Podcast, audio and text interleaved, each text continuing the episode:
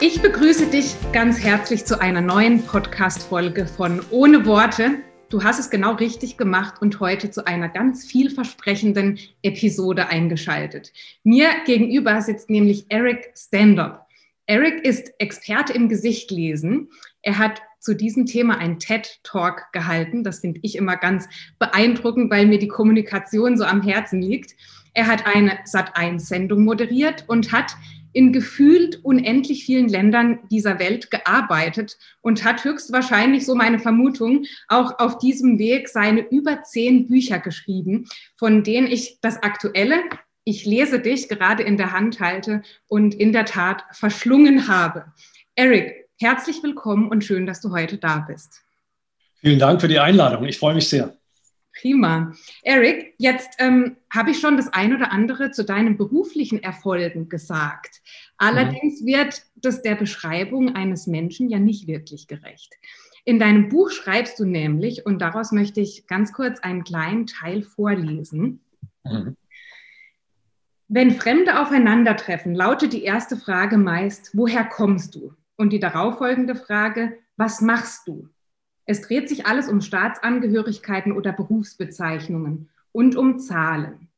Und dann schreibst du weiter, ich bin ein Reisender und arbeite in über 20 Ländern. Mittlerweile habe ich diese Fragen so oft gehört, dass ich ihrer müde bin. Warum stellen wir uns beim Kennenlernen zu Beginn nie die Frage, auf die es eigentlich ankommt? Sie lautet, wer bist du? Lieber Eric, ich möchte dir gerne diese Frage stellen. Wie würdest du dich beschreiben, wenn eben gerade Beruf und Herkunft nicht Teil der Antwort sind? Schöne Frage. Und ich würde sie möglicherweise jeden Tag anders beantworten. Heute würde ich sie beantworten, ich bin der Mann, der glückselig schlafen kann, mhm. ins Bett fällt und weg ist. Aber es gibt Nächte, da bleibe ich wach. So war es nämlich gestern Nacht. Und dann sind es Dinge, die mich beschäftigen, die gar nicht mit mir direkt zu tun haben, sondern mit anderen Menschen. Ich bin der Mann, der sehr strikt und diszipliniert sein kann, aber unheimlich große Schwierigkeiten hat, zu einem Cappuccino Nein zu sagen, mhm. auch wenn er sich vorgenommen hat, zwei Wochen lang jetzt keinen Kaffee zu trinken. Ich bin der Typ, der vor fast nichts Angst hat, der aus Höhen springt. Und ich glaube, ich bin ein sehr mutiger Mensch, aber wehe, tiefes Wasser ist irgendwo und ich soll in tiefem Wasser schwimmen oder tauchen und da sind irgendwelche Fische unterwegs, dann habe ich auch einmal die Hosen voll. Ähm, also das bin ich. Ich bin auch der Typ, der sich ergötzen kann an kleinen Eichhörnchen, die durch die Gegend springen. Das kann ich mir stundenlang anschauen, mhm. ähm, obwohl man in der Zeit auch was Vernünftigeres machen könnte. Das, das bin ich. Das macht mich mehr aus wie meine Staatsangehörigkeit oder mein Familienstand.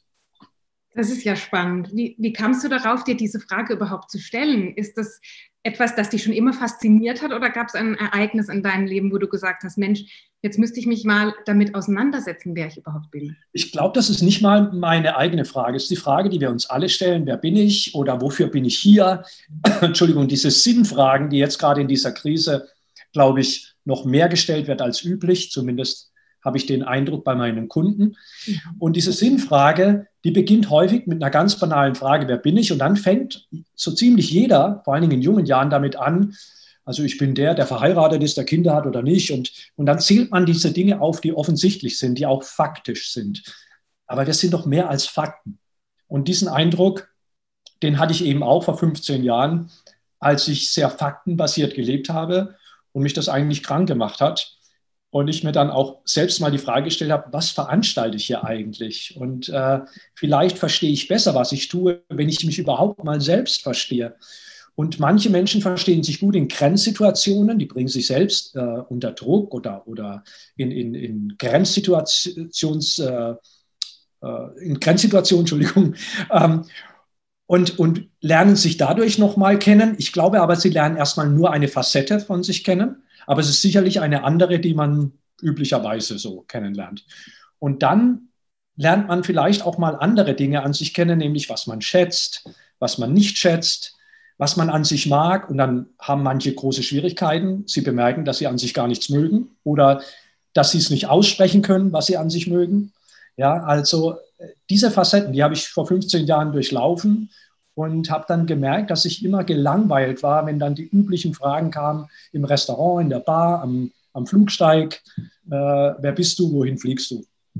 Und ich habe oft zu einem Kunden oder später Kunden oder zu einem Flugbegleiter oder wer auch immer mich da gerade angesprochen hat, gesagt, Sie dürfen mich gerne was fragen, aber ich darf Sie danach auch was fragen. Ja, und meine Frage war dann meistens provokativ, nämlich banal provokativ. Meine Rückfrage war zum Beispiel, was ist Ihre Lieblingsfarbe? Mhm. Also man muss sich vorstellen, du lernst jemand neu kennen und du fragst ihn, was ist deine Lieblingsfarbe? So aus dem Nichts heraus. Ja. Weil ich gemerkt habe, ich habe dadurch viel mehr über diesen Menschen erfahren, mhm. als dass er mir erzählt, er kommt aus Oklahoma und ist verheiratet. Mhm. Spannend. Ja? ja. Und dann hast du, du dir diese Frage gestellt letztlich und hast dich auf einen Weg begeben, oder? Magst du uns ein bisschen erzählen, wo der ja vielleicht nicht begonnen hat, aber wo du da eingestiegen bist für dich, wo du gesagt hast, Mensch, dem möchte ich auf den Grund gehen, ich mache jetzt mal die ersten oder die nächsten Schritte hin, um das zu erfahren? Die, die Menschen machen ja häufig eine Richtungsänderung, wenn etwas Einschneidendes in ihrem Leben passiert ist. Bei Frauen ist das häufig schon eine Veränderung der Gefühlswelt. Bei Männern muss meistens die Keule kommen und es ist äh, der Verlust von materiellem oder von Gesundheit. Bei mir war das auch so. Ich habe meine Gesundheit verloren, zwei Burnouts gehabt und dann habe ich mich nicht auf den Nirvana-Weg begeben, ich will mich jetzt erkennen, sondern ich wollte nur abhauen. Ich wollte flüchten. Mhm. Flüchten vor, vor der Welt, in der ich lebte, die ich mir selbst geschaffen hatte, vor der Sinnlosigkeit. Ich hatte kein Ersatzprogramm, also nichts wie weg. Und die Flucht war auch eine Flucht vor dem Stress. Es war nicht so die Flucht vor mir, denn ich kannte mich ja gar nicht. Es gibt ja diesen weisen Satz, wo immerhin du gehst, du nimmst auch selbst dich mit. Mhm. Ähm, ja, da hatte ich kein Problem mit, da nehme ich mich halt mit. Also von mir wollte ich gar nicht so flüchten, aber von dem Stress. Und auf meinen Reisen, die waren nach Asien, die waren auch nach Südafrika, habe ich dann meine erste Gesichtlesen-Erfahrung gemacht. Die war nicht geplant, die ist aus dem Nichts gekommen. Ich hatte was ganz anderes vor. Und ähm, ich habe es ja auch nicht sehr ernst genommen am Anfang des sogenannten Readings, sondern habe dann im Laufe des Readings gemerkt, bei diesem Herrn in Südafrika am Strand, der weiß etwas, was ich nicht weiß. Und ich weiß nicht, wie er das überhaupt herausfindet. Also ich war neugierig und wollte wissen, wie das funktioniert. Wie kann man in einem Gesicht über einen Menschen so viele Informationen sammeln? Wie geht denn sowas? Und wenn ich das dann weiß, dann kann ich das ja auch benutzen. Und meine Idee war zuerst, ich will das können und dann gehe ich in meinen Beruf zurück und, und dann nutze ich das bei Vertragsverhandlungen und beim Umgang mit meinem Chef oder mit den Mitarbeitern. Das mhm. war schon sehr zielgerichtet, äh, was ich da so in meinem Kopf dazu hatte. Aber wie bei vielen Dingen, die man neu lernt, sie verändern einen. Alles, was wir neu lernen, verändert uns ein wenig. Je nachdem, was wir da Neues lernen, hat es einen großen Impact oder einen kleinen. Und ich hätte nicht gedacht, dass das Lernen des Gesichtlesens, dieser Kunst, dass die mich so stark prägt.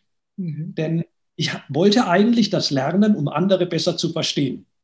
Oder vielleicht ein bisschen ehrlicher, um einen Vorteil daraus zu schlagen. Mhm. Ich hätte nie gedacht, dass das Lernen des Lesens anderer natürlich den Effekt hat, dass man sich selbst auch liest. Mhm. Und dass man dadurch auch an sich Facetten erkennt und äh, neue Möglichkeiten auch, Talente auch, Herausforderungen, auch Dinge, die vielleicht nicht so schön sind. Mhm. Und dass man sich dem dann täglich stellt, weil man täglich vor dem Spiegel steht. Ähm, ja, das war so der Auftakt vor 15 Jahren in Südafrika. Ich kam nach Europa zurück und habe jemanden gesucht, der mir das beibringt. Das war vor 15 Jahren fast unmöglich. Ähm, Im Internet gab es dazu nichts und ähm, ich bin wirklich auch nur über Umwege und einen guten Tipp an einen älteren Herrn gelangt, der das, äh, die Sonnerschau gelernt hat. Das ist eine alte Technik aus dem Mittelalter. Sonnerschau heißt das Schauen nach der Sonnheit. Wir kennen ja das Wort Besonnenheit, also die geistige Gesundheit und Sonnenheit ist die körperliche Gesundheit. Und das geht zurück auf die Griechen, Hippokrates und Aristoteles. Und bei ihm lernte ich die Sonnerschau und lernte auch dann ähm, das, was man heute als Physiognomie bezeichnet.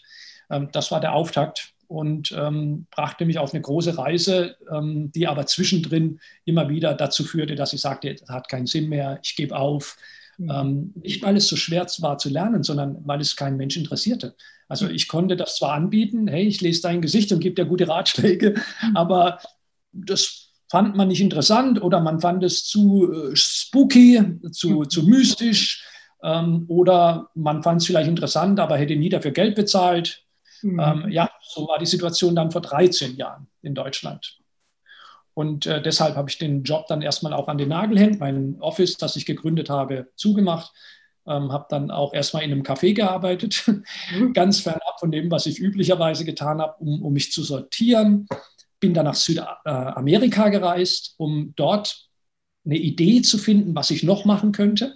Denn ich habe zwar was Tolles gelernt, aber keiner interessiert sich dafür. Mhm. Und ich habe in Kolumbien dann aber wiederum einen Gesichtleser kennengelernt, äh, auch ungeplant, und habe dessen Technik äh, kennengelernt, die eine ganz andere war als die, die ich kannte. Eine, eine nicht widersprüchliche, aber eine ergänzende. Da ging es dann eher um Liebe, Partnerschaft. Das äh, wusste ich gar nicht, dass man das auch lesen kann. Mhm. Und, dann war ich aber wirklich, äh, dann habe ich Feuer gefangen. Weil ich habe mir immer gesagt, es kann doch nicht sein, dass irgendjemand in Südamerika davon leben kann. Mhm. Äh, das ist ja kein wohlhabender Kontinent, während ich in Europa das nicht umgesetzt bekomme. Und ähm, dann wurde ich sehr berechnend im Sinne von, okay, wo kann man davon leben? Wer interessiert sich denn dafür? Und äh, die Recherche war recht schnell abgeschlossen. Man sah, in China ist das ein sehr angesehener Beruf. Und da habe ich mir vorgenommen, gut, dann gehe ich halt dahin. Mhm.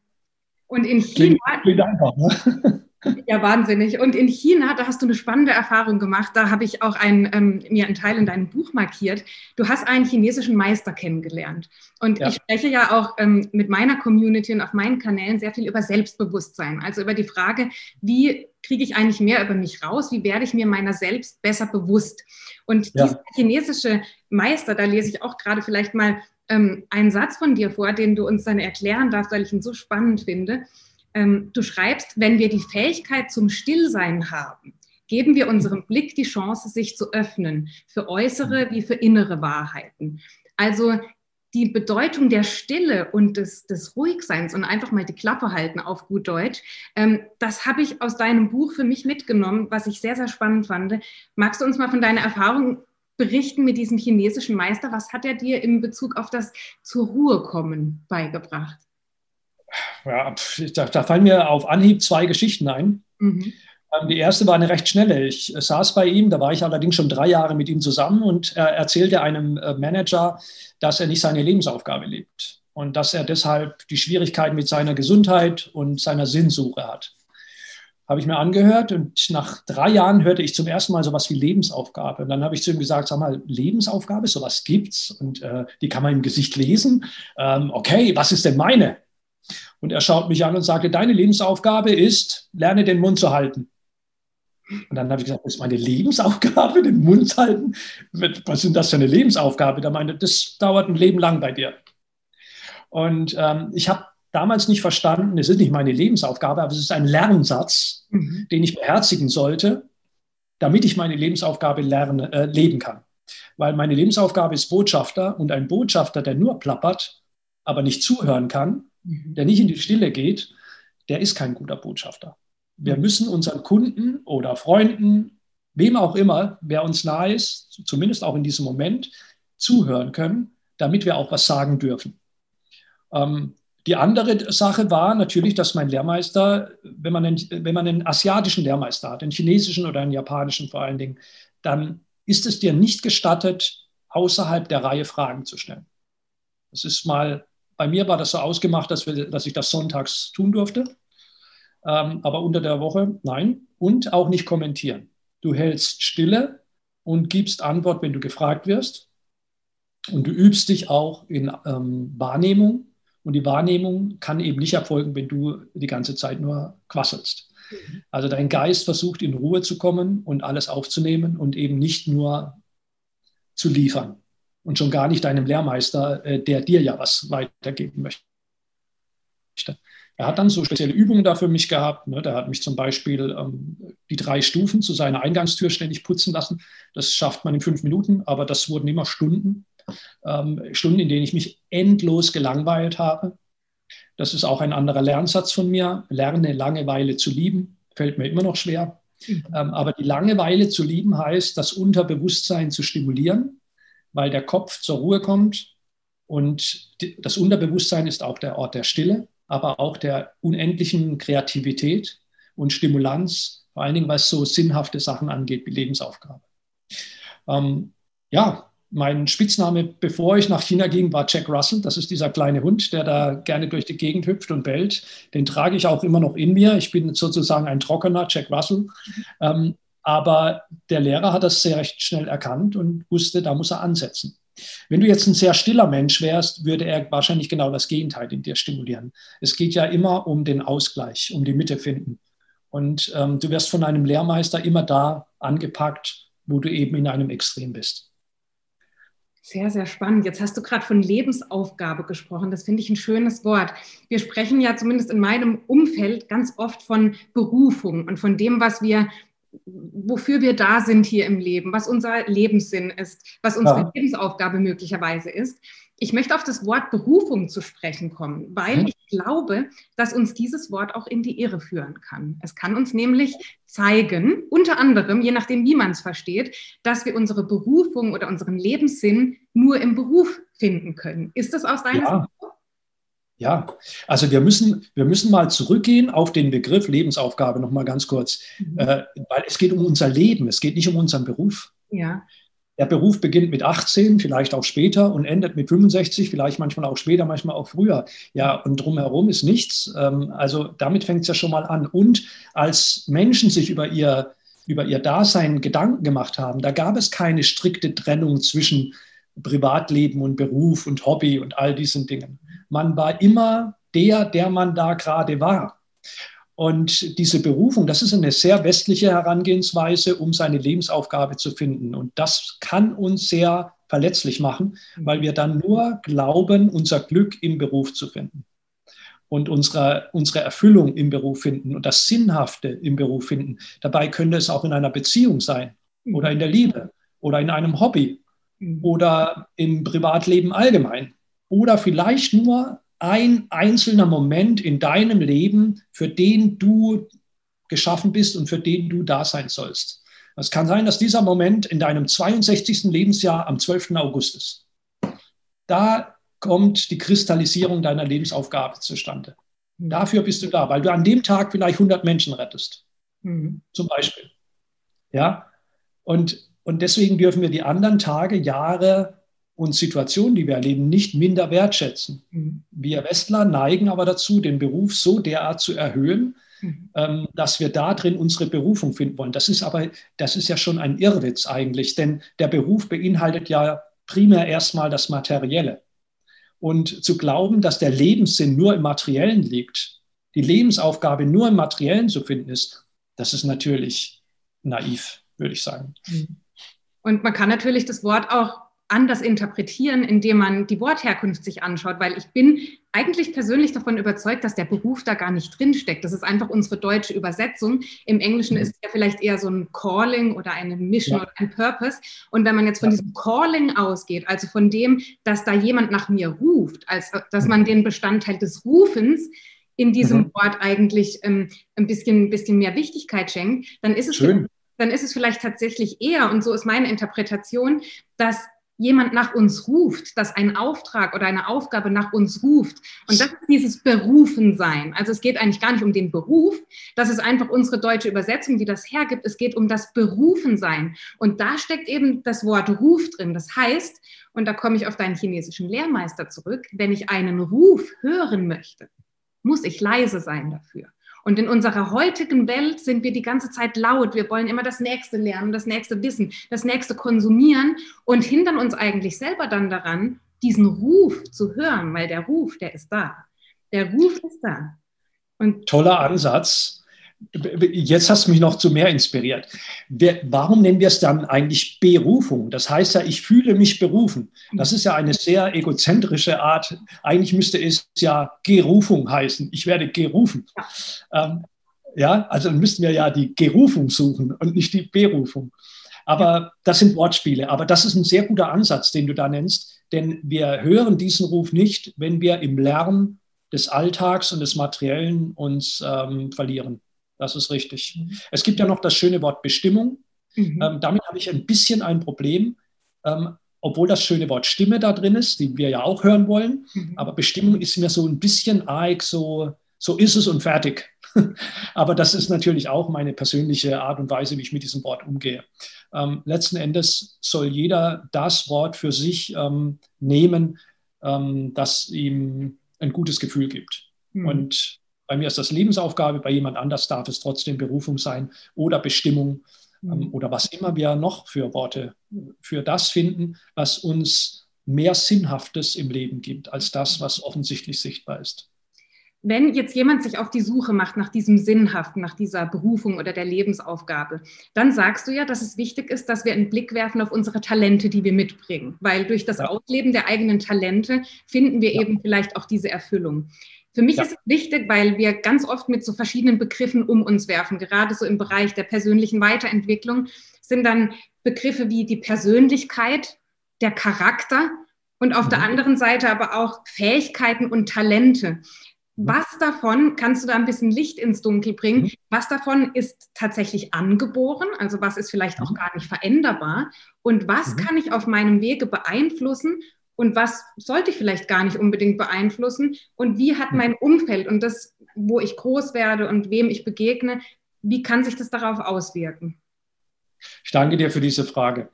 Ähm, Jetzt muss ich vorwegschicken, auch die Gesichtleser operieren natürlich mit Begriffen und man kann einen Begriff so oder so auslegen und ein Begriff steht im Duden so und dann ist es so oder nicht oder bei Wikipedia. Also deshalb sind diese Begriffe auch nur Hilfskonstruktionen, um das Ganze zu erklären. Für Gesichtleser, vor allen Dingen die der alten chinesischen Prägung, ist die Persönlichkeit schon bei Geburt gegeben.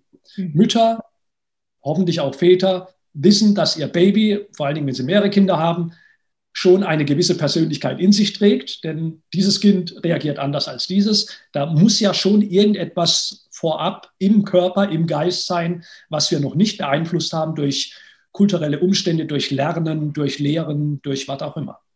Diese Persönlichkeit trägt in sich auch schon den Kern der Talente.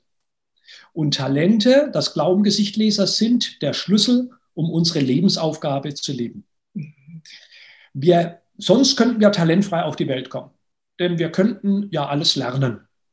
Jetzt bin ich sehr dankbar für die neuesten Erkenntnisse in der Wissenschaft. Noch vor ein paar Jahren wurde ich für diese These verlacht, nämlich wir kommen mit einer Persönlichkeit auf der Welt und der Charakter ist das, was dazukommt. Mhm. Der Charakter ist sehr abhängig von dem, was wir erfahren, erlernen, von der Kultur, von ganz vielen Lebensumständen. Mhm. Und deshalb den Charakter zu lesen, macht Sinn bei kritischen Situationen, zum Beispiel kriminellen Aktivitäten. Mhm. Ähm, aber kein Baby kommt als Krimineller auf die Welt. Die Persönlichkeit, die lese ich eher, wenn es um Potenziale, Talente, um Lebensaufgaben geht. Wenn der Charakter, der sich entwickelt hat, identisch ist mit der Persönlichkeit, die man bei der Geburt hat, dann ist man authentisch. Das gelingt aber den wenigsten so hundertprozentig authentisch zu sein. Wir entwickeln alle Charakterrollen in verschiedenen Dingen. Aber vielleicht schaffen wir 80 Prozent, das wäre doch schon mal was. Wenn jemand charakterlich ganz weit weg ist von dem, wie er als Persönlichkeit geboren wurde, das sind Menschen, die haben sehr große Probleme mit der Psyche.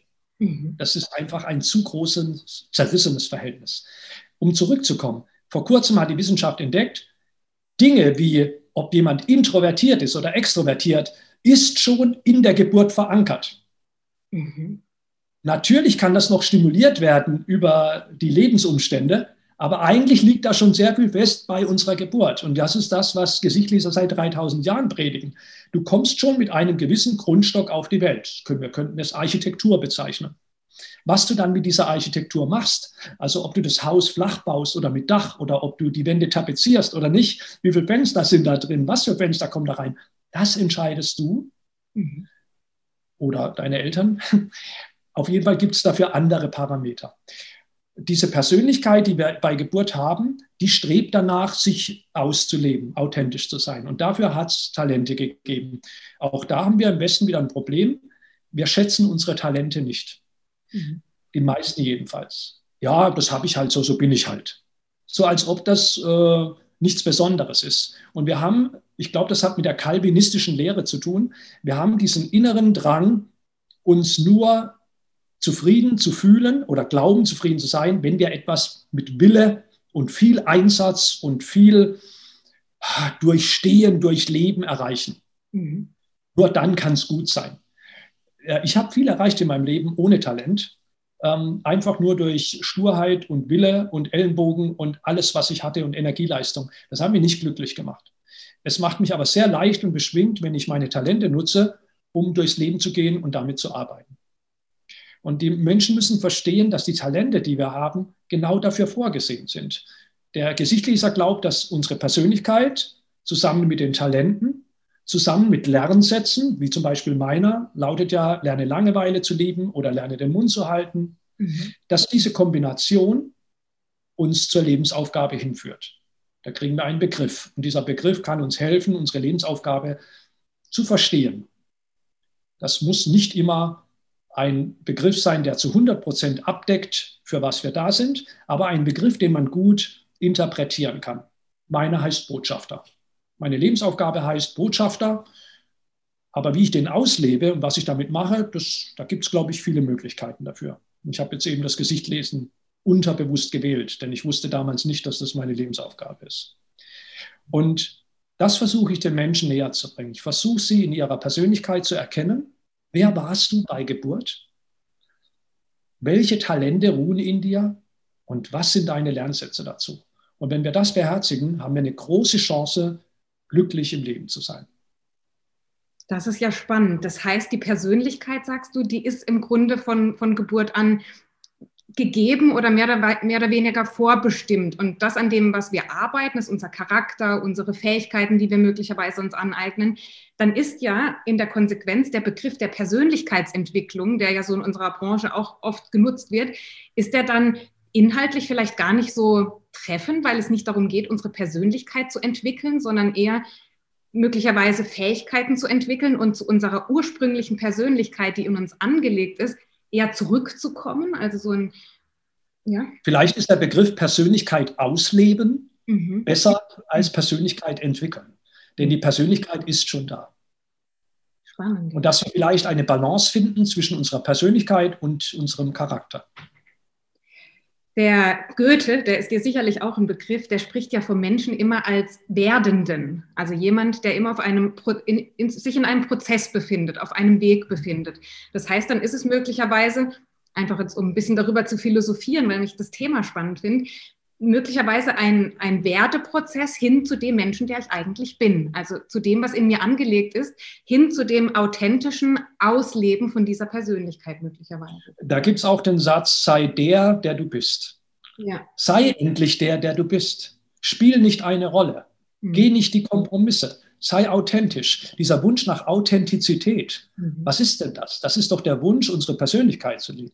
Mhm. Das ist der Wunsch nach Authentizität weil wir auf dem Weg zum Erwachsenwerden häufig unsere Persönlichkeit verlassen haben und den Weg der Kompromisse gegangen sind. Aber es gibt auch andere Wege, die nicht so schön sind.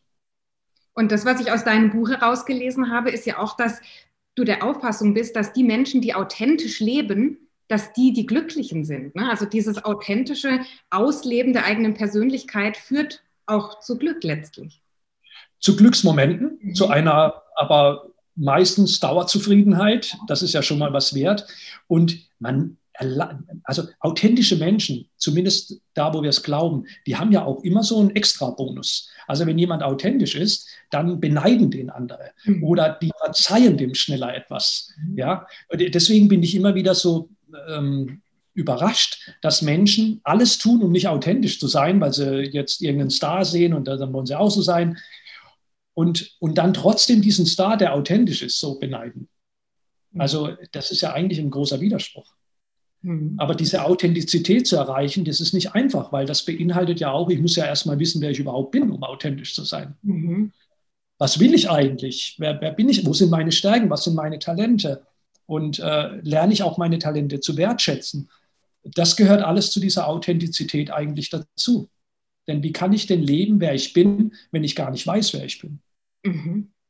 Das ist spannend und, und bringt mich zu einer Frage, die jetzt gerade in mir hochgekommen ist.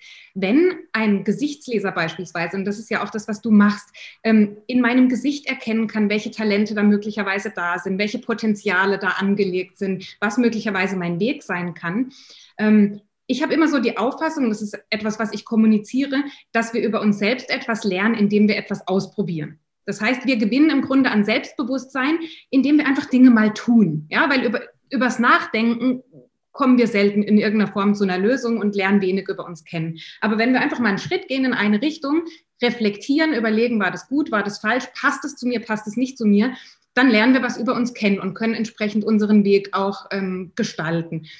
Ja. Was, was du ja eigentlich machst, und das finde ich sehr spannend, weil es stellt für mich gerade wie so eine Abkürzung dar. Du könntest jetzt in deiner Arbeit diese Schritte sozusagen, ich will nicht sagen mir ersparen, aber du könntest mich schneller zu Erkenntnissen über mich selbst bringen, als dieser Weg des Ausprobierens eigentlich ähm, hm. ja, tun würde. Ist das so? Schön, schön, ganz schnell. Es ist der Weg der Erfahrungen, den du beschreibst, um eine Erfahrene zu werden. Und das ist für einen großen Teil der Menschen tatsächlich wichtig. Es gibt aber auch Menschen, denen man irgendwann mal den Rat geben müsste, hey, genug Erfahrung gemacht, es wäre mal gut, wenn du dich einfach mal nur hinsetzt. Ähm, auch die gibt es. Vielleicht ein, anhand eines bildhaften Beispieles. Wenn Menschen zu mir kommen und die Lebensaufgabe wissen wollen, da gibt es so vier, fünf verschiedene Typen.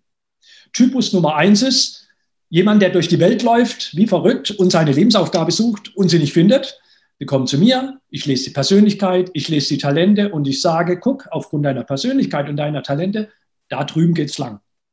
Und dann sind die dankbar, weil sie ohnehin umtriebig sind, viele Erfahrungen machen. Und jetzt machen sie Erfahrungen mehr in diese Richtung und werden dadurch vielleicht schneller, leichter oder bunter an ihre Lebensaufgabe geführt. Eine zweite Gruppe kommt und sagt, ich will meine Lebensaufgabe wissen, aber übrigens, äh, ich habe keine Lust mehr zu laufen, ähm, ich will nur wissen, was los ist. Das ist die Gruppe, die, mit der ich nicht so gerne arbeite, weil das ist so eine Grundunzufriedenheit, äh, die man da hört. Da will jemand hingetragen werden. Dazu habe ich überhaupt keine Lust, das ist nicht meine Aufgabe. Mhm. Aber okay, hat man hin und wieder. Dann gibt es eine dritte Gruppe, die läuft auf ihre Lebensaufgabe zu, weil diese Person ohnehin schon alle Talente benutzt und ihre Persönlichkeit auslebt. Aber aufgrund von Erziehung, zum Beispiel, es gibt noch andere Gründe, verhindert der Charakter dieser Person, dass dieser Mensch überhaupt sieht, dass er auf die Lebensaufgabe zuläuft. Das ist so wie als äh, jemand, der auf den Boden schaut und nach vorne läuft, seiner Lebensaufgabe entgegen und gar nicht wahrnimmt, ich habe sie bald, da ist sie.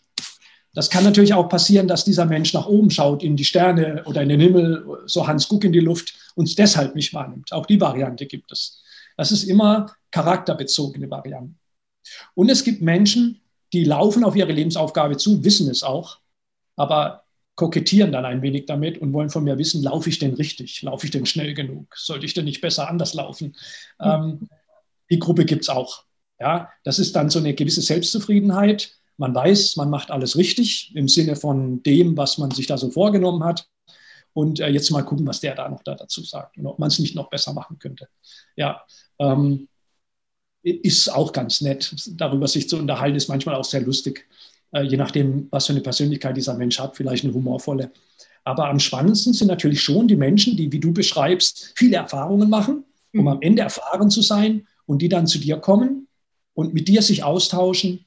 Welche Erfahrungen sollte ich denn noch machen? Oder habe ich zu viele Erfahrungen gemacht? Oder könnte ich sie anders machen? Und äh, wo bin ich denn zu Hause? Mhm. Ja. Und, und gibt es auch die Menschen, die möglicherweise schon ihre ganzen Potenziale ausleben und schon ihre Stärken kennen ja. und dann im Grunde einfach nur noch eine Bestätigung davon wollen? Also die sagen, ich habe eigentlich das Gefühl, ich bin auf dem Weg und ähm, ich lebe auch meine Lebensaufgabe. Ich möchte gerne nochmal das Häkchen hinten dran gesetzt ja. bekommen. Jeder 20. der bei mir kommt, jeder 20. würde ich sagen, will von mir einfach nur das Zertifikat, was ich sehr lustig finde, weil ich bin ja jetzt nicht eine Autorität, ich bin auch nicht die höchste Instanz. Ich bin ja jemand, der spickt. Ich lese ja nur ab. Ich gucke ins Gesicht und, und, und, und spicke. Ich lese da ab, was ich da so sehe. Also äh, ich kann dann zu dem Kunden sagen, ja, Ihr Gesicht sagt, Sie machen das, was Sie machen. Also ich, kann, ich bin ja nicht hier der oberste Richter, der sagt, toll. Oder manchmal bin ich sogar beeindruckt und denke mir, wow, das haben Sie gut hingekriegt. So eine Lebensaufgabe und so, wie Sie das da machen. Ähm, wow, hätte ich, hätte ich selbst nicht geschafft. Ja, es ist, ähm, es ist sehr interessant man kann auch, und da möchte ich mich mal als Beispiel nehmen, alle Talente ausleben und nicht seine Lebensaufgabe leben. Auch das ist möglich. Beispiel. Einer meiner Talente ist Kommunikation, ein anderes Talent ist Talent der Bühne, ein anderes Talent ist Talent der, des Reisens. Ich müsste das jetzt alles erklären, was das alles bedeutet. Auf jeden Fall war ich in meinem Berufsleben in der PR auch tätig, PR-Direktor, rumgereist durch die Welt, ich habe noch ein paar andere Jobs gehabt, aber das war ein Job. Und da könnte man sagen, na ja, du hast doch deine Talente gelebt und trotzdem bist du krank geworden. Ist aber schiefgelaufen dann. Ja, weil es an einem kleinen Detail hakte. Denn als Botschafter würde ich gerne sinnhafte, wertvolle Botschaften weitergeben. Mhm. Als PR-Direktor habe ich das aber nicht gemacht. Ich habe Botschaften weitergegeben von einem Unternehmen, äh, das mich nicht interessiert hat, von Produkten, die mich überhaupt nicht interessiert haben. Ich habe also wertvolle Lebenszeit damit verplempert, Zeug weiterzugeben, das mich gar nicht fesselt, dass ich gar nicht, ähm, wo ich gar nicht ehrlich dahinter stehen kann. Das ist ein Grund. Ein anderer Grund, der häufig unterschätzt wird, ist Timing. Mhm. Wir, wir, haben unsere Talente, wir leben sie aus und jetzt kommt diese Ungeduld, jetzt muss da was kommen, jetzt muss da was passieren. Ja, aber nicht jetzt. Viele glauben, ja, der ist erfolgreicher als Gesichtleser. Ich mache das 15 Jahre. Davon leben kann ich erst seit sechs Jahren. Mhm. Davor war das immer so nah am, äh, am Abgrund, mhm. weil die Zeit nicht reif dafür war. Und der dritte Grund, und ich mache demnächst einen, einen kleinen Workshop darüber, ist der Ort. Es kann sein, dass du alle deine Talente lebst, dass die Zeit dafür gekommen ist. Aber wenn du versuchst, am Nordpol Kühlschränke zu verkaufen, dann kriegst du die halt nicht los. Mhm. Und genau das Gleiche kann auch mit dir sein. Es kann sein, dass du die tollste Idee hast, alle Talente auslebst, auf der Zeitpunkt du spürst, es ist richtig, aber du bist eben an einem Ort, wo du diese Lebensaufgabe nicht leben kannst. Zumindest nicht jetzt, vielleicht fünf Jahre später. Auch das musste ich lernen. Ich musste meine Karriere als Gesichtleser in China beginnen und eben nicht in Deutschland. Das ist so interessant. Das erinnert mich an etwas, was du gesagt hast letztes Jahr in Freiburg bei einem Vortrag, wo wir uns kennengelernt haben. Da hast du gesagt, früher sind deine Bücher und auch die Bücher von Menschen, die über das Gesicht lesen, geschrieben haben, beispielsweise, so neben Flamingos gestanden und so exotischen Tieren irgendwo in Regalen, aber nicht da, wo sie heute stehen. Ich habe dein Buch beispielsweise in der Psychologieabteilung gefunden, ne? ganz oben. Und das, das, zeigt ja auch eine Entwicklung von, von diesen Themen und von der Offenheit vielleicht auch von Menschen, weil du gerade von Timing sprichst. Manchmal ist eben einfach der Zeitpunkt oder die Epoche, die Zeit gekommen, dass Menschen sich für solche Themen öffnen können, weil sie möglicherweise auf der Suche sind oder alternative Lösungen suchen. Und das ist, äh, ist ein schönes Thema. Zeit und Ort. Ja, und es sind, es sind oft die gleichen Menschen, die fünf Jahre vorher dafür gar nicht offen waren. Ja, gilt ja auch für mich. Also wenn du mir vor 20 Jahren erzählt hättest, Gesicht lesen, was es ist, was es bedeutet, hätte ich gesagt, bleib mir weg mit dem Zeug. Was soll denn der Quatsch? Ja, deshalb darf man auch nie einen Menschen aufgeben. Mhm. Ein Mensch kann sich ändern, auch noch im letzten Lebensjahr, auch noch am Sterbebett. Auch das ist möglich. Mhm. Es ist natürlich, je älter man wird, immer unwahrscheinlicher, wenn man Statistik bemühen will, weil sich ein Charakter sehr stark geformt hat. Aber möglich ist es. Es gibt immer wieder einschneidende Erlebnisse im Laufe eines Menschenlebens, die dazu führen können, dass sich ein Mensch ändert. Ändert tut er sich eigentlich gar nicht. Wenn man es genau nimmt, eröffnet seine Persönlichkeit. Wenn er überhaupt was ändert, er legt seinen Charakter ab, der ihn lange Jahre begleitet hat. Eric, diese ganzen Themen, die sind so unglaublich spannend. Ich könnte mit dir noch eine Ewigkeit darüber sprechen. Jetzt habe ich ja, wie gesagt, dein Buch verschlungen. Es gibt so manche Bücher, die fesseln einen so unglaublich, da will man mehr davon wissen. Und dieses Buch, das hatte ich wirklich mit so vielen Notizen gemacht, habe in zwei Tagen durchgehabt, weil es so viele neue Erkenntnisse für mich gehabt hat. Und das ist selten bei einem Buch so, weil ich in dem Bereich mich natürlich auch weiterbilde und viel lese und sich doch immer vieles wiederholt. Und da waren jetzt so viele neue Themen dabei. Und deswegen ist es eine Empfehlung, die ich auch jetzt an meine Community, die hier zuhört und zusieht. Ähm, ich möchte euch das unbedingt nahelegen, dieses Buch, weil es so viel über uns selbst, ähm, wir so viel über uns selbst herausfinden, aber auch, und das finde ich spannend, das ist bei mir nach der Lektüre dieses Buchs passiert, dass wir auch beobachtender durchs Leben gehen und dass wir mehr Interesse auch haben an anderen Menschen, also mehr Interesse daran, sie wirklich kennenzulernen und uns zu fragen, wer bist du eigentlich? Ja, und nicht, was machst du und woher kommst du, sondern wer bist du? Und diese empathischen Fähigkeiten, die fehlen uns ja in der, in der heutigen Zeit auch oftmals. Und dieses Buch hat mir da nochmal wirklich einen Anstoß gegeben, auch mal genau hinzuschauen und einen Menschen als Ganzes zu betrachten ich habe hier noch einige andere ähm, Bücher nebendran liegen von dir, unter anderem eins, das sich auch mit Krankheiten beschäftigt. Das hat sich mhm. mein Mann gekauft, der ja in der Klinik arbeitet und der auch mhm. berichtet, dass, ähm, dass es schade ist, was, was die Entwicklung eigentlich gebracht hat, nämlich dass wir uns immer mehr auf ähm, Maschinen verlassen, egal ob das ein MRT in seinem Bereich ist, eine Röntgenaufnahme oder irgendetwas, was dann auf dem Papier ein Ergebnis bringt, anstatt dass wir den Menschen mal wieder ins Gesicht schauen und überlegen, was kommt da gerade für ein Mensch rein? Nicht, was ist der jetzt für eine Zahl oder für eine Nummer, sondern was bist du eigentlich für ein Mensch? Wer bist du? Und was willst oder kannst du mir eigentlich sagen mit dem, was du da ausstrahlst? Also mhm. ich glaube, diese, diese Themen, mit denen du dich beschäftigst, die sind wichtiger und aktueller denn je. Und ich glaube, sie haben ein riesengroßes Potenzial auch für die Zukunft. Und jetzt habe ich noch abschließend eine Frage. Und zwar, habe ich mich ja auch mit Talenten und mit Fähigkeiten beschäftigt, die hier drin in dem Buch beschrieben sind. Ähm, mhm. Magst du uns jetzt mal an, an meinem Beispiel, jetzt weil wir uns beide gegenüber sitzen, kannst du so mhm. ein, zwei Merkmale oder ein, zwei Talente oder ähm, ja, ein, zwei Dinge berichten, so in deiner Wahrnehmung, jetzt wo wir uns hier über, zwar über Zoom, aber doch gegenüber sitzen. Was mhm. kannst du sehen und was sind, was sind die Dinge, neben der Berufung und neben dem, was, ähm, ja, was unsere Lebensaufgabe ist, was, was kann man in einem Gesicht noch sehen? Du hast gesagt, Krankheiten. Ich habe noch ein anderes Buch hier von dir liegen. Da geht es um die Frage, wie erkennt man Lügen in Menschen? Also da gibt es ja wirklich unendlich viel zu entdecken in so einem Gesicht. Genau genommen kannst du zu jedem Thema, das einen Menschen ausmacht, irgendeine Information im Gesicht ablesen. Mhm manchmal sehr tiefschürfend, manchmal eher oberflächlich. Und das ist auch nochmal individuell. Im einen Gesicht kannst du die Gesundheit, besser rausfiltern als in einem anderen, weil da spielen viele Dinge eine Rolle, auch wie Gewebebeschaffenheit und solche Dinge. Gesundheit zu lesen via Zoom ist keine gute Idee, mhm. denn äh, da geht es doch sehr stark um Färbungen, Verfärbungen, Schwellungen, Glanz, Schatten, Äderungen, also ganz viele kleine Details, die unser Gesicht verändern, wenn es um Gesundheit geht. Mhm. Ähm, Zoom, also diese Online-Kontakte hier, die kann man gut nutzen, um Persönlichkeit rauszulesen, mhm. ähm, aber auch Talente, äh, Lebensaufgaben, Potenziale, theoretisch auch um Lügen zu lesen bei einer Befragung. Ähm, wie gesagt, auch das Wort, das Thema Lügen wird im Gesicht lesen nicht so negativ gesehen, wie man das vielleicht äh, sehen könnte, was ich völlig verstehen würde, mhm. sondern eher auch als ähm, Spielart eines Menschen, wie er versucht, seine Wirklichkeit zu interpretieren, um damit äh, meistens besser rauszukommen, als er es vielleicht verdient hätte. So, das war jetzt eine, eine sehr kreative Definition. Ähm, du wolltest aber was zu dir wissen und ähm, vielleicht vorab, vorab ge gesagt, Gesichtleser lesen eben nicht die ganze Zeit. Ja? Also während wir gesprochen haben, habe ich dich überhaupt nicht gelesen, weil das Arbeit ist und, äh, und auch ähm, gar nicht nötig ist. Ich will mich ja nur mit dir unterhalten. Ich muss dich ja jetzt nicht erkennen. Ja?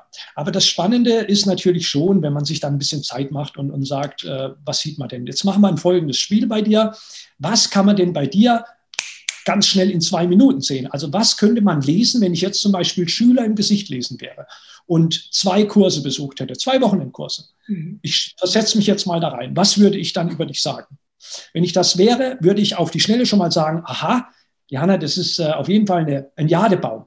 Das ist ein Mensch, der die zwei Gesichtsformen Jade und Baum in sich trägt. Und ein Baum ist jemand, der will schützen, trösten, Schatten geben, Früchte geben, der will für andere da sein. Und die Menschen glauben, sie kennen den Baum, er steht da so offensichtlich. Und die Menschen glauben auch, sie kennen dich, aber so ganz können sie dich gar nicht kennen, denn ein Baum hat eine Rinde. Und der sagt, ich gebe nicht alle Gefühle, Ideen und äh, was ich so in mir trage, preis. Ein Baum, und das ist, halte ich persönlich für am interessantesten, will sein ganzes Leben wachsen. Das machen die Bäume. Und wenn ein Mensch ein Baumgesicht ist, dann will er sein ganzes Leben wachsen. Dann wissen wir aber auch, er ist ein Spätzünder. Da kommt nämlich immer noch mal ein Ast dazu und ein Blatt und all diese Dinge. Und ein Baum ist auch jemand, der will nicht verglichen werden mit anderen Bäumen. Also ich weiß, es ist ein idealistischer, hochindividueller Mensch. Jetzt kommt zu deinem Baum Jade dazu. Und Jade ist ein Mensch, der in jungen Jahren bereits darum kämpft, wahrgenommen zu werden und nicht unterschätzt zu werden, nicht klein gehalten zu werden. Jade-Menschen sind Menschen, die sind warmherzige Krieger, die, die sind neugierig, kreativ, einfühlsam, intuitiv, empfindsam und sie haben vor allen Dingen eines, die sogenannten People Skills. Die haben Talent, mit Menschen gut umzugehen. Deswegen sind viele Jade-Gesichter auch im Therapeutischen tätig oder im Ratgebenden oder im Lehrenden. Mhm. Ähm, aber immer verbunden mit Kreativität. Jade-Gesichter, wenn sie sich mal losgelöst haben von dem, was sie klein hält und unterschätzt, dann entwickeln die sich zu einer großen Fülle. Und diese Kombination Jade und Baum macht die zum Jadebaum. Das ist jemand, der große Anziehungskraft hat, viel Charme, viel Magnetismus. Aber wie immer, es gibt auch einen Warnhinweis. Für jeden Jadebaum gibt es den Satz, pass auf, in welchen Garten du hineingepflanzt wirst. Vielleicht ist es nicht dein Garten. Mhm. Also die müssen also auch aufpassen, dass sie nicht ausgenutzt werden oder, oder ähm, genutzt, benutzt werden. Das sind jetzt mal nur die Formen und Formen sind nicht sehr individuell, weil sonst müssten wir sieben Milliarden Formen haben. Mhm. Aber es gibt 30, die kann man auch kombinieren. Aber wenn man dann weiterschaut in dein Gesicht, sind natürlich Widersprüche spannend. Mhm. Und äh, weil Widersprüche hat nicht jeder. Einer deiner größten Widersprüche ist der Wunsch nach Sicherheit und die Abenteuerlust. Mhm. Also, äh, was bist du jetzt? Sicherheitsbedürftig oder abenteuerlustig? Weil beides geht auch nicht. Doch, beides geht. Wir sind widersprüchlich. Menschen sind widersprüchlich. Und dann auch interessant bei dir ist, auf der einen Seite bist du die Frau, die die Atmosphäre, die ruhige, schöne Atmosphäre zaubern kann. Auf der anderen Seite hast du diese Rastlosigkeit, Umtriebigkeit in dir. Und du bist auch jemand, der sofort da ist, um anderen zu helfen. Aber es ist ganz schwer, dir zu helfen, weil du es gar nicht sagst, wenn du Hilfe benötigst. Du bist jemand, der auf der einen Seite, äh, das ist auch ein interessanter Widerspruch, die Bühne sucht, die Mitteilung, sich mitteilen wollen. Auf der anderen Seite bist du jemand, der bei aller Mitteilungsbedürftigkeit und, und Hallo, hier bin ich, immer noch ein hohes Maß an Schüchternheit in sich trägt. Mhm. Ähm, das ist sehr interessant. Das ist zum Beispiel, was wir beide auch gemeinsam haben, weil jeder Mensch hat Überschneidungen. Was du und ich auch gemeinsam haben, bleiben wir mal auf der Ebene. Du bist freiheitsliebend, ich bin es auch. Und du neigst dazu, die Dinge dramatischer zu sehen als ich. Das ist bei mir nämlich auch so. Also wir sehen die Dinge dramatischer, als sie ein wenig sind. Warum? Weil wir eine große Auffassungsgabe haben. Aber dadurch sehen wir halt die Extreme auch sehr stark. Und wir müssen uns dann im Kopf dann auch ab und zu mal sagen, nein, es ist da, wo es in der Mitte ist. So ist es. Es ist nicht so und es ist auch nicht so. Auch diese Dinge sehen wir. Ähm, was wir auch sehen bei dir ist diese, diese, diese große hohe Stirn. Das heißt, hohe geistige Aktivitäten. Viel geht da vor sich. Und der Mund von dir hat eine, eine, schöne Formung im Sinne von, ich bin der Kommunikator. Das heißt, was du in dir trägst, lässt du auch raus. Es gibt viele Menschen, die im Geistigen aktiv sind, die das halt bei sich behalten, mhm. aus verschiedenen Gründen. Ja, und das hat eben nicht immer mit Erziehung zu tun, sondern einfach, wie sie auch auf die Welt gekommen sind. Was mir jetzt aufgefallen ist, bei Zoom sogar sichtbar, war die Veränderung deiner Pupillengröße, während wir gesprochen haben. Also die war mal groß, mal klein, mal groß, mal klein. Das ist, das kann jeder Mensch, groß, klein. Ja, aber eigentlich hat man eine Präferenz. Also eine, eine Pupillengröße hat man häufiger. Bei Kindern sieht man häufiger die große Pupille. Ähm, bei Männern im Erwachsenenalter sieht man häufiger eine kleine Pupille. Jeder Mensch hat so eine Präferenz und die lässt sich verändern durch meistens Ernährung schon. Süßes, Kaffee, Alkohol, mhm. auch das kann schon die Pupillengröße verändern, aber auch Gefühle, Emotionen verändern Pupille. Ja, weil die Pupillegröße ist halt eben sehr stark mit Sympathikus und Parasympathikus Nervensystemen äh, in Verbindung. Bei dir in einer Stunde hat die Pupille sich dermaßen häufig verändert in der Größe, dass man weiß, du switcht, wechselst sehr oft zwischen Verstand und aber auch Herz. Oder man könnte auch sagen zwischen Kopf und Gefühl. Du bist nicht festgelegt, was das angeht. Das heißt, wenn man sich mit dir unterhält, hat man mit einem Menschen vor sich, der immer wieder mal wechselt zwischen, okay, ich habe hier eine logische Frage, ich habe hier was Gefühlsmäßiges. Ne, also du bist da nicht sehr, hast keine Präferenz. Das macht dich sehr breit aufgestellt. Du kannst dich sehr leicht in Menschen hineinversetzen, hast deshalb eine große Empathie. Es macht dich allerdings auch anfällig für Stimmungsveränderungen, weil du dadurch auch die Stimmungen von anderen sehr schnell erspüren kannst und aufspüren kannst.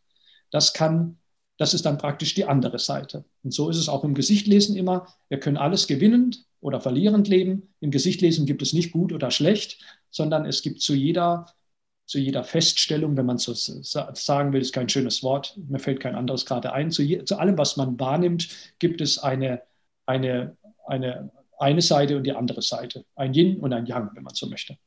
Das auf die Schnelle. Wow.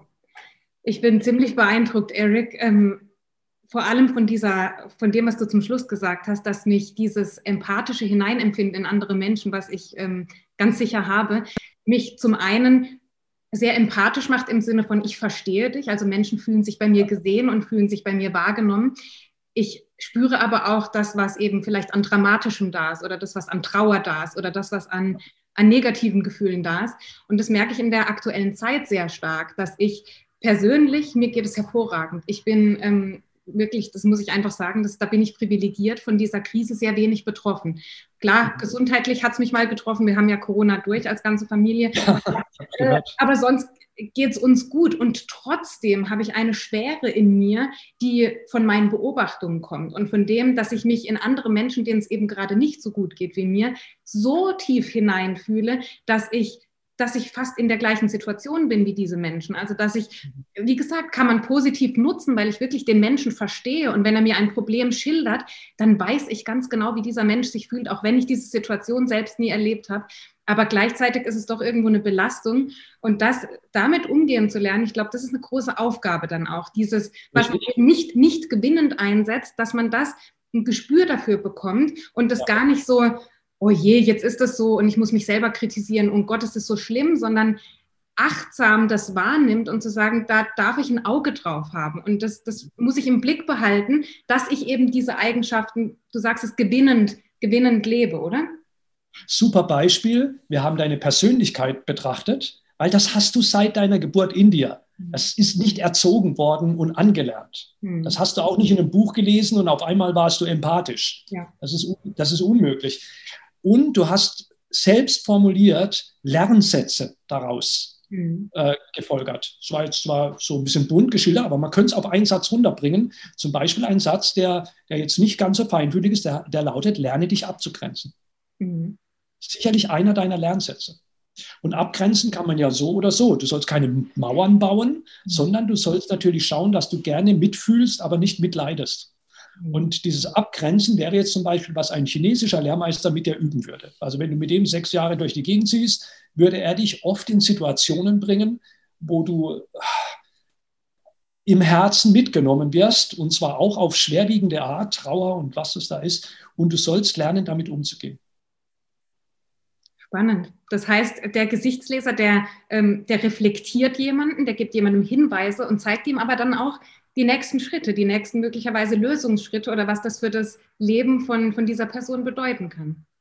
Wenn, du ihn als Begleiter hast, wenn du ihn als permanenten Ratgeber hast, denn das vergessen die Leute immer. Ein Gesicht lesen soll nicht eine One-Time-Experience sein, sondern es ist ein Ratgeber, das ist seine primäre Funktion und er nutzt halt das Gesicht für den Rat.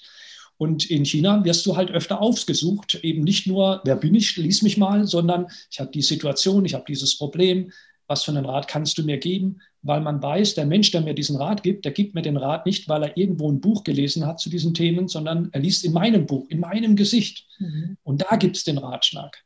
Und da holt man ihn raus. Aber man kann es, wenn man selbst reflektiert, auch so wie du tun. Du hast es äh, mehr oder weniger deinen Lernsatz selbst formuliert, genau. Wunderbar. Den nehme ich auf jeden Fall mit in die nächsten Wochen, in die nächsten Monate, um da ganz intensiv dran zu arbeiten, denn ich merke, dass das in mir arbeitet und dass das ein Thema ist, das ich gerade ähm, ja, für mich auch lösen darf. Eric, ich fand das Gespräch wunderbar. Ich finde dich persönlich einen ganz, ganz spannenden Menschen und ich bin dir sehr dankbar, dass du heute hier warst und uns so mit deinen Inhalten und mit deinen Erfahrungen bereichert hast. Ganz lieben Dank. Ich habe zu danken für die Einladung. Ich freue mich, wenn der Botschafter hin und wieder mal eine Bühne kriegt, um die Botschaft mitzugeben und nicht nur, was sagt eine krumme Nase, erzählt.